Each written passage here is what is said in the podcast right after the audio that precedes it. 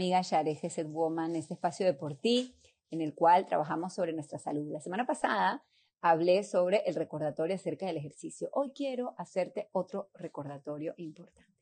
Muchas veces damos por sentados muchos síntomas inespecíficos, dolor de cabeza, un poco de mareo, cansancio, fatiga, dificultad cuando vamos a caminar distancias o cuando vamos a subir escaleras y decimos, bueno, estaré cansada, será que dormí mal, será que no comí, será que estoy muy agitada, será que tengo muchas cosas encima.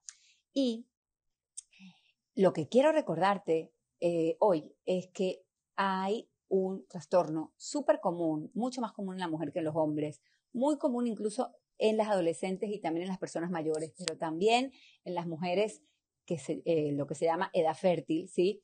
Bien sea que ya están casadas con embarazos y partos, Baruch Hashem, o bien que no, que es la anemia. La anemia es cuando la hemoglobina está en niveles por debajo de lo normal.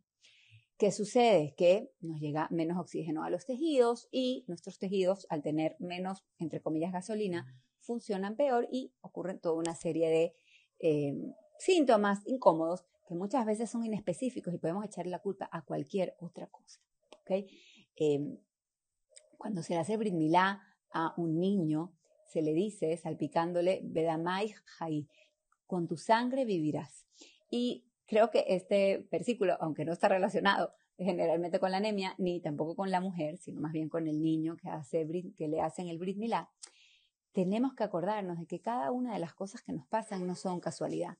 Tenemos que saber que Akash quiere dos cosas. Que hagamos Heshbon Nefesh y pensemos, ¿por qué yo estaré sintiéndome así? ¿Por qué yo tendré este síntoma?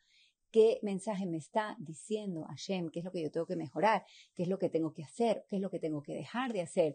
Que muchas veces es cuidarnos, reservarnos, elegir ciertas cosas, pero también el mensaje físico. Cuando a mí me pasa algo, tengo que ver de dónde viene y que muchas veces simplemente se puede solucionar con modificaciones en lo que estoy comiendo, cambiando un poco cómo tengo que dormir o eh, eh, tomando algún tipo de suplemento, pero siempre sabiendo qué me quiere decir esta situación que yo tengo. Entonces no lo demos por sentado, ni en nosotros, ni en nuestros familiares, ni en nuestras amigas. Y si hace tiempo que no te haces un chequeo, te invito a que hagas un análisis de laboratorio para descartar esta situación y que siempre tengas buenas noticias y mucha salud. Te mando un beso.